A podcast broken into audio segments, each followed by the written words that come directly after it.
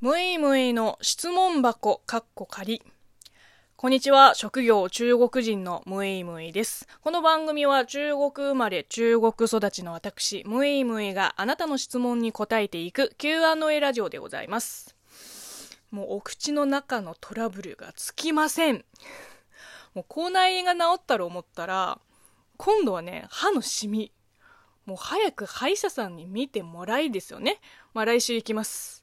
いや、この前ね、なんか噛み合わせの問題で、えっ、ー、と、なんだっけ、えー、エメラル質、違う、えっ、ー、と、エナメル質だった。えー、エナメル質が削れたところがもう染みてるから、もうどのみちこの歯の矯正をしないと、もう根本的にこのシミ問題を解決するのは難しいですねって言われて、そうですよねってもうその場ではあの話を合わせたけど、あの帰り道で結構長めのため息が出ましたね。いや、そりゃ金銭的な余裕があればね、歯の矯正したいよ。でも今はもう、あの、カツカツ生活からはね、脱却できてるけど、潤ってねえわ。家賃5万円のワンルームに住んでるんだよ。潤ってるわけねえだろ。とか思いながらね、家に帰りました。えー、まあ、今年の目標に歯の矯正代を稼ぐも入れときましょうか。はい、えー、気を取り直して、あの、番組への感想メールがたくさん届いていますので、今日はこちらを紹介していきましょう。えー、ラジオネーム、おすさん。えー、記号のオスですね。記号だけのラジオネームって、ど、どういうこと？まあいいけど。えー、美味しい棒とコーヒー、微糖、ありがとうございます。えー、これは人生相談会の感想ですね。えー、一般ピープルにはなかなかできないアドバイスですね。質問者さんもだいぶ勇気をもらったんじゃないかな。何でも人間は他人と比較して幸福感を得る生物えー、らしいです。もし悔しいならそれをバネにして頑張るしかないですね。焦りすぎるのも禁物だけど、自分で道を切り開くムイムイさんはたくましいな。まさしく性格男前。ありがとうございます。まあおっしゃる通り、悔しさをバネにして頑張るしかない。もう道がないのなら、まあ他を探すか、新しい道を切り開くか。もうそこで立ち尽くしてもね。性格男前、うん、言えてます。まあ本当に男よりたくましい時もありますから。えー、ラジオネーム KJ さん。指ハートありがとうございます。公開収録時のコラボがたくさん聞けて楽しい週末でした。えー、中でも高倉ラジオのファンになりました。生歌の配信が今から楽しみですと。えー、ありがとうございます。そうなんですよ。もう、高倉城の高倉さん、すっごいですよね。もう、さすが芸歴20年って感じがしました。あのまあ、私もめちゃくちゃいい刺激を受けましたね。もう自分もね、もっともっと頑張らないとって。あとはそう、生歌、あの、観覧客の前で披露したんですよ。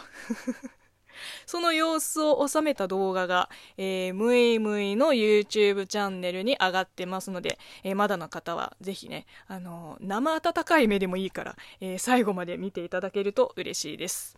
えー、で、このコラボ曲の完成版の音源はですね、まあ、また後日、えー、相模さんの番組で公開される予定でございます。えー、こちらも楽しみにしてください。えー、続いてのお便りは、えー、ラジオネームけん玉さん。もう本当に配信ごとにお便りをくれて本当にありがとうございます。本当にいつかけん玉さん特集やりたいぐらいですよ。えーとじゃあまずこちらからいきましょう。えー、私の落ち込んだ時の対処法は最後にムイムイさんが言っていた、えー、どん底まで落ち込むです。最近しんどいことがあったのですがえー、なぜモヤモヤしてるのかを一度書き出してみて正直な気持ちを吐き出します。自分に向き合うのが一瞬辛いけど一番の治療法ですよね。そうですよね。うん。あの、自分のこうモヤモヤを言語化にするのはすっごくいい方法だと思います。こう気持ちの整理ができるっていうかあの、すっきりしますよね。こう友達と話したり、まあ、書き起こしたり絵にしたっていいわけじゃん。こうモヤモヤずっと抱え込んだまま、まあ、生きるの辛いからね。私はどっちかというとイライラしやすい体質なんで本当にめったに落ち込んだりはしないんですよ。多くても年に1回か2回ぐらいかな。うん。うん。まあでもねしょっちゅうイラついてます。まあ良くないと分かりつつもすぐねは？ってムカついちゃう。あの最近いよいよアドの「うっせぇわ」を聞いてストレス発散してるわ。もう歌詞の分かりみが深いとだけ言っておきましょう。えー、もう一通いきましょう。えー、同じくけん玉さんから。語学が堪能な方がよく通訳はやってみたけど自分には合わないと思ったと言っているのを聞いてずっとなぜだろうと思っていましたがムイムイさんのお話を聞いて少しだけ理解できた気がしました総合的な人間力が試される職業なのですね瞬発力忍耐力、えー、空気を読む力冷静力スリルを楽しめるかの資質も大切ですねそうですね。あのステージ上の MC 通訳になってくると、まあ、瞬発力、空気を読む力、えー、冷静さに加えて、まあ、進行力と、えー、バラエティのセンスも問われるからね、もう簡単そうに見えて結構深いんですよ。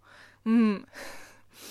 まあでも、正直、その通訳の仕事って、あの別に資格とかいらないからピンキリちゃピンキリですねうんえー、っとね昔知り合いに招待されてあのゲーム音楽のコンサートをあの見に行った時にこう演奏と演奏の間に MC の方が、えー、日本人のアーティストさんに、まあ、インタビューするくだりがあってあのなんかなんとかさんの青春時代はどんな感じだったかの質問にあー僕の時はあのちょうどファミコン全盛期で、えー、夏休み毎日ゲームばっかりしてたよみたいなあの答えをこうアーティストさんが返したらその時の通訳さんが、結構見た目もおしゃれで多分普段ゲームとかしないでしょうね。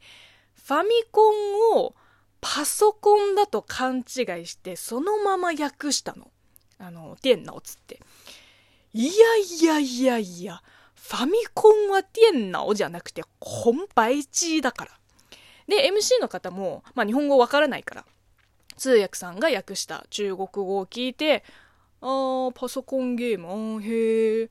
あの、私は学生時代、あの、ゲーム機にハマってましたね、みたいな、あの、全然噛み合わない会話が交わされてたけど、もう通訳さんが、ティエンナオって言った瞬間、もう本当に席からもちょっとずっこけしかけた。もう全然違うじゃん。ってもう心の中で突っ込みました。まあ、あれですよ、あの、まあ大きい会場だから、まあ、緊張されてたかもしれないけど、うん。まあ簡単そうに見えて難しいというところに、えー、回帰するよね。えー、というわけで今日は感想メールの回でした、えー、引き続きリスナーの皆さんからのお便りや感想メール応援ギフトをお待ちしております、えー、よかったらリアクションボタンも押してくださいね。ではまた。バイバイ。